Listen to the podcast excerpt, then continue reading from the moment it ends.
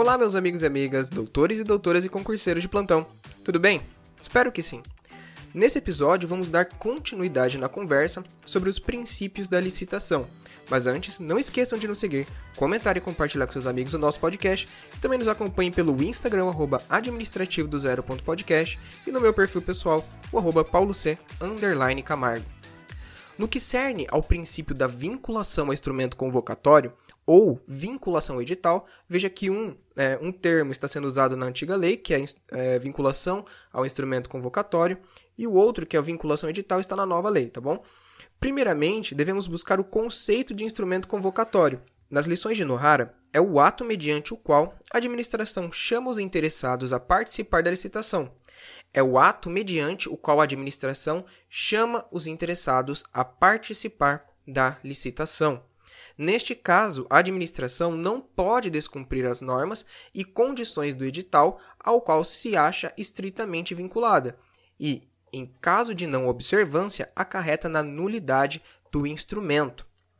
O princípio do julgamento objetivo refere-se ao afastamento do elemento subjetivo do julgamento, garantindo assim a obediência da impessoalidade, Trata-se da garantia do julgamento objetivo em conformidade com os tipos de licitação, os critérios previamente estabelecidos no ato convocatório e de acordo com os fatores exclusivamente nele referidos. Passando para o próximo princípio, no que tange aos princípios correlatos trazidos no final do artigo 3 da antiga Lei de Licitações, podemos citar o sigilo na apresentação da proposta, a adjudicação compulsória e a livre competição, Quanto ao princípio do sigilo, que eu falei agora há pouco, é o princípio que garante a livre competição e isonomia entre os licitantes, pois os concorrentes não possuem informações um dos outros quanto às suas propostas, não havendo prévia vantagem entre nenhum deles. O princípio da adjudicação compulsória trata-se da vinculação do objeto ao licitante vencedor, ou seja, a administração pública não pode atribuir o objeto da licitação a outro senão ao próprio vencedor da licitação.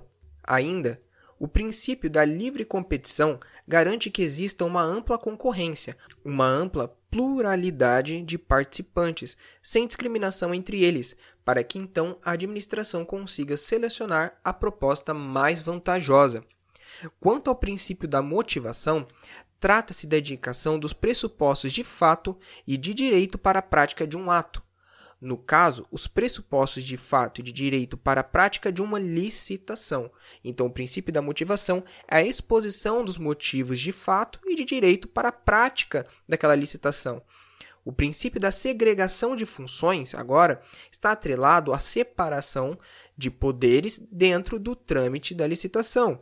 Sendo assim, um único agente público não pode deter todos os poderes em todas as fases do procedimento licitatório, e isso com a finalidade de se garantir a isonomia entre a concorrência e a impessoalidade dos atos. Cada agente deve possuir uma ou poucas funções dentro de uma fase, mas não poder total em todas as fases.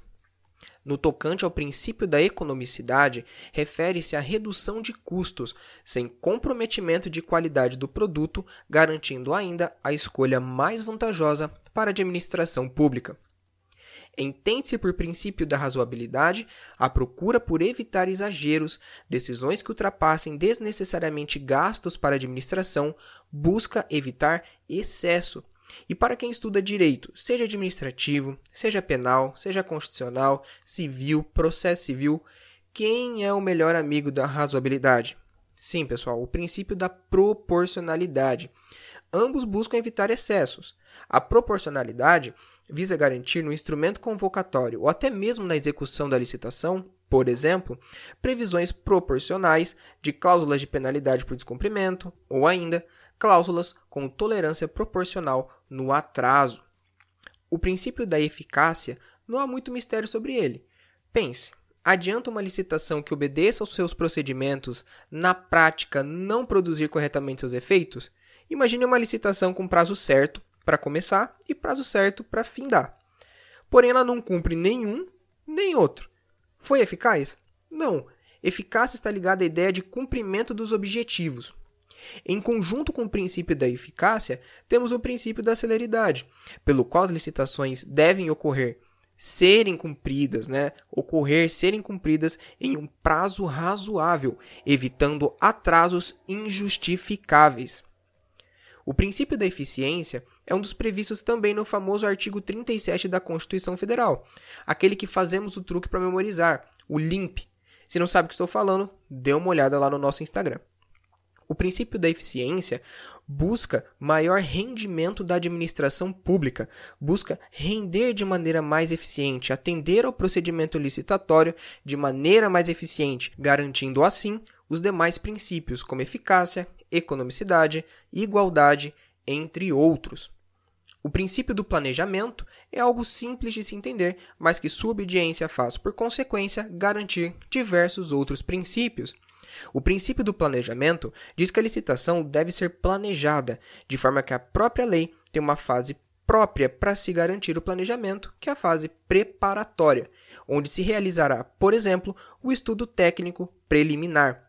A observância desse princípio faz com que diversos outros sejam também observados, pois uma licitação bem planejada, com correto estudo técnico, tende, via de regra, ser mais eficiente, eficaz, mais econômica, mais célere todos também princípios da licitação. O princípio do interesse público visa, como o próprio nome diz, garantir o melhor interesse público na tomada de decisões. Ainda que a lei determine que certo ato seja nulo, ou que certo contrato seja nulo, uma obra seja passiva de paralisação, deverá ser analisado o interesse público do ato. Se for mais prejudicial para a sociedade como um todo, aquele ato irá não, não será observado e vai ser como uma mitigação é, do princípio da legalidade. Então, dependendo do caso, o princípio do interesse público pode mitigar o princípio da legalidade se aquilo for mais prejudicial para a sociedade como um todo. Estamos chegando no final, meu povo.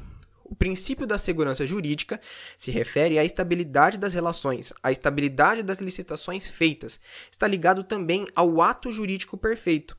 A segurança jurídica visa construir uma ponte segura entre as relações e não um mar de instabilidade das normas e suas interpretações. Por fim, o princípio do desenvolvimento nacional sustentável é o que mais seria complicado de dar um conceito curto e fechado aqui para vocês.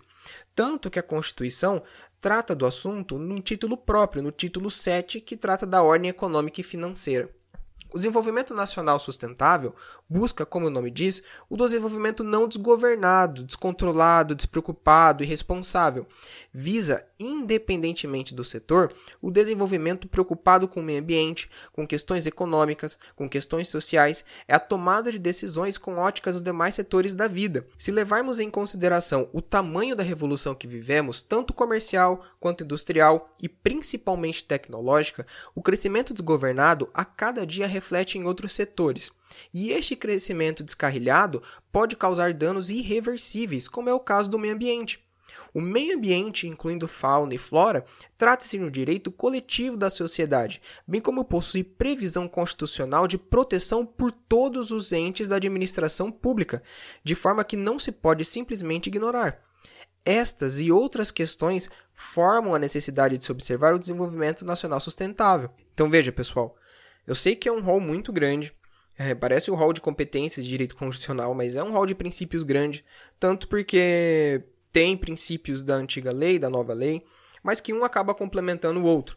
Então, a observância de um faz com que se observe outros. Não deixe de dar uma olhada tanto para concursos públicos, prova de OAB, tá bom? E para quem queira saber, assim como no episódio anterior, eu usei como base principal a doutrina de Irene Patrícia Nohara, Direito Administrativo, décima edição. Mas, minha gente, como tudo que é bom dura pouco, por hoje vamos encerrando aqui também. Mas me diga, gostaram do episódio de hoje? Siga o nosso podcast em todas as plataformas disponíveis e venha nos dar sua opinião quanto ao tema ou então sugestões para o próximo episódio no Instagram, arroba administrativo do zero.podcast e no meu perfil pessoal, arroba paulo Camargo. Então é isso, meu povo. Um forte abraço e até a próxima.